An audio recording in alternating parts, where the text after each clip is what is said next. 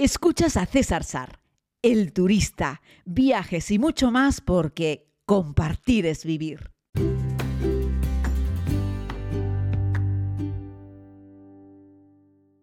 Saludos, querida comunidad. Bienvenidos a este nuevo podcast de viajes. Les hablo desde la ciudad de San Francisco.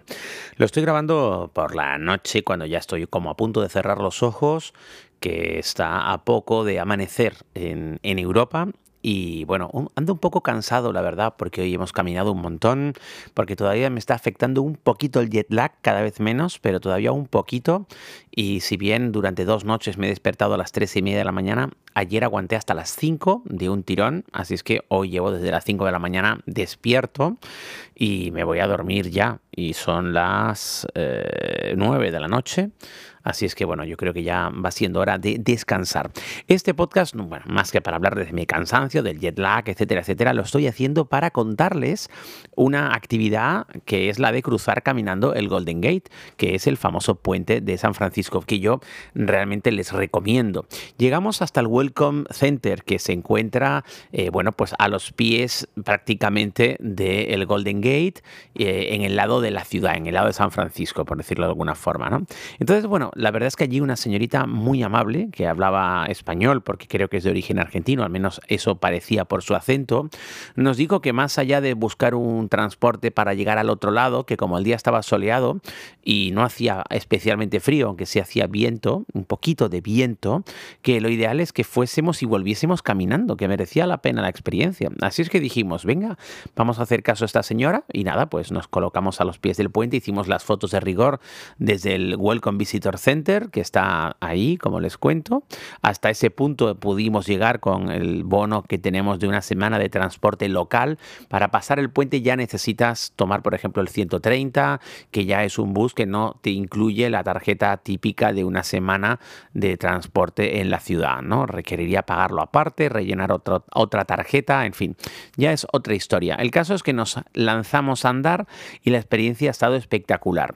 Bueno, decir que hay un poquito de ruido porque los peatones y las bicicletas vamos por uno de los laterales y los coches, que hay tres carriles en cada sentido, van a toda leche, camiones, en fin, hay de todo, así es que se nota el ruido porque estás en realidad caminando como por el borde de una autopista, ¿no?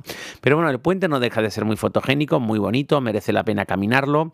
Eh, lo que es la parte volada son 1,8 kilómetros, lo que es el puente en general eh, son 3 kilómetros y poco, creo. Así es que bueno, tampoco es tan imposible caminarlo, llegas al otro lado, haces la tradicional foto, subimos a un mirador que está en un lateral en lo alto de una colina pequeñita, que también es un buen paseo, pero merece la pena hacerlo ya que estás, pues mejor verlo de un lado, del otro, de abajo, en fin, de frente. El Golden Gate es un puente muy, muy fotogénico y hoy estaba, ya te digo, con un cielo azul, debajo la bahía también azul, un poco picadito el agua, que también le da ese puntito, y, un sol radiante y maravilloso, que además nos hemos quemado todos un poco la cara.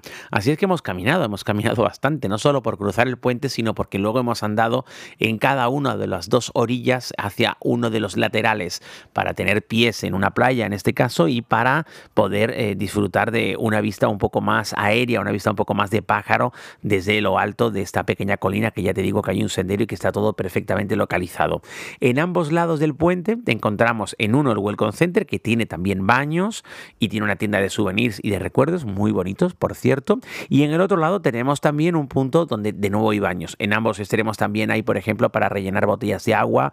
Eh, y lo que no hay, bueno, en el Welcome Center hay una pequeña cafetería que no tiene muy buenas valoraciones en, en Google, lo que tiene son unas vistas fantásticas. En el lado extremo, como dando hacia Sausalito, es decir, cuando dejas la ciudad a tu espalda y llegas al otro lado del puente, no hay ningún tipo de servicio más allá que unos baños, ¿vale? Y unos puntos para tomar agua.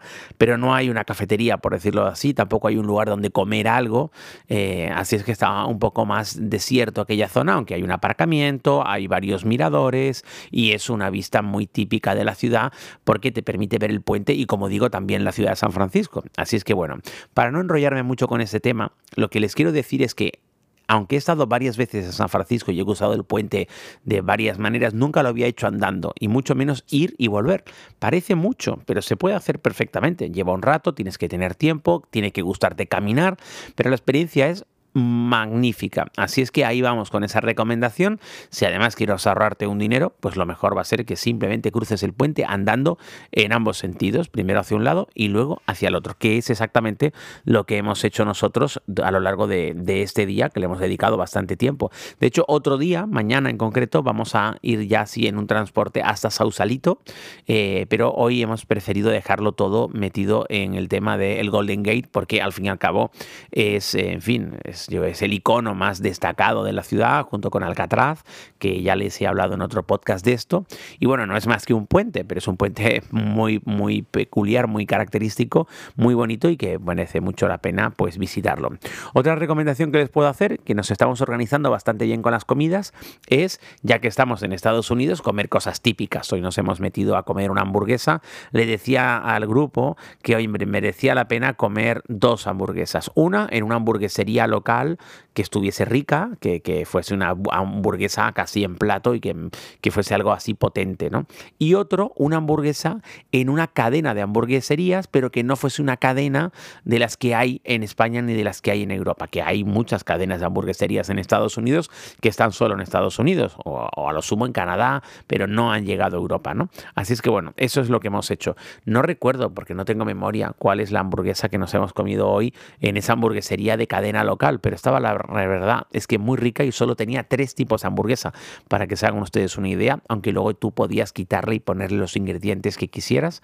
Creo que se llamaba Boot Burger o algo así, pero la verdad es que estaba muy buena, deliciosa. Y dejamos para otro día comernos una hamburguesa en plato. Igual que el otro día hicimos un desayuno típico en un lugar de breakfast local, es decir, no de cadena, y tenemos previsto otro de los días hacer un desayuno en el IHOP, que ya les hablaré del IHOP.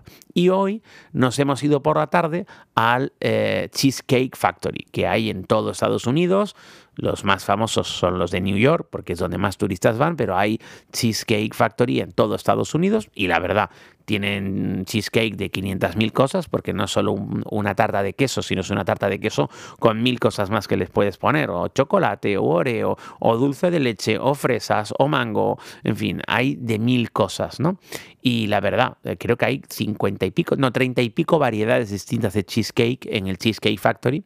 Y bueno, está rico, te ríes un rato, el lugar es especial y además el Cheesecake Factory que en San Francisco en el centro está directamente en Union Square, en el mismísimo centro y dentro además de Macy's, de los grandes almacenes que también los habréis visto en New York y en otros sitios que están también en todo Estados Unidos. Hay gente que piensa que Macy's es como un gran almacén neoyorquino, nada más lejos de la realidad. Hay Macy's en todo el país, también en San Francisco, en Union Square, viene a ser algo así como el corte inglés de Estados Unidos y en la última planta, en la planta 8, con unas vistas fantásticas a Union Square, está el Cheesecake Factory de San Francisco, donde nos hemos metido a tomar una cosita para merendar y para cenar nada, porque después de una tremenda hamburguesa y un cheesecake, para la cena. O sea, yo estoy haciendo este podcast sin ninguna intención de cenar nada, ni he cenado nada justo antes de hacer este podcast que les entrego dentro de nada para que ustedes lo puedan escuchar por la mañana allí en Europa, que es donde tengo la mayoría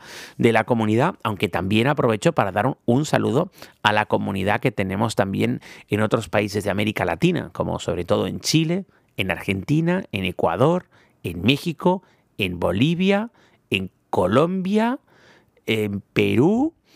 Eh, bueno, esos serían los principales desde donde me habéis escrito diciéndome que, bueno, que escucháis los podcasts. Bueno, y luego tengo personas en habla hispana que escuchan el podcast en otras localizaciones, ¿no? Como, como Japón, China, India, Australia, Tailandia, Turquía, eh, así que me acuerde, como fuera de España y fuera de Europa también, ¿no? Así es que nada, muchas gracias a todos. La comunidad del podcast sigue creciendo. Eh, somos ya varias decenas de miles. La última vez que tuve la oportunidad de hacer una revisión completa, llegábamos, superábamos por poquito, pero superábamos los 30.000, que se dice pronto, pero somos un montón, al menos a mí me lo parece, y aquí estoy ilusionado y dándoles las gracias. Si este podcast de hoy les ha servido para tomar alguna idea y recordad que el mejor medio de transporte que tenemos, quienes podemos caminar, son nuestras piernas. Además, es muy sano y te permite disfrutar de una forma más tranquila, más relajada y pudiendo observar mejor el mundo que te rodea. y nos pareció hoy a todo el grupo con el que vamos, estos cinco amigos que estamos compartiendo viaje, que poder cruzar el Golden Gate andando era toda una experiencia digna de contar, como lo estoy haciendo ahora. Mañana será otro día y en principio seguiré aquí, en San Francisco, en los Estados Unidos de América.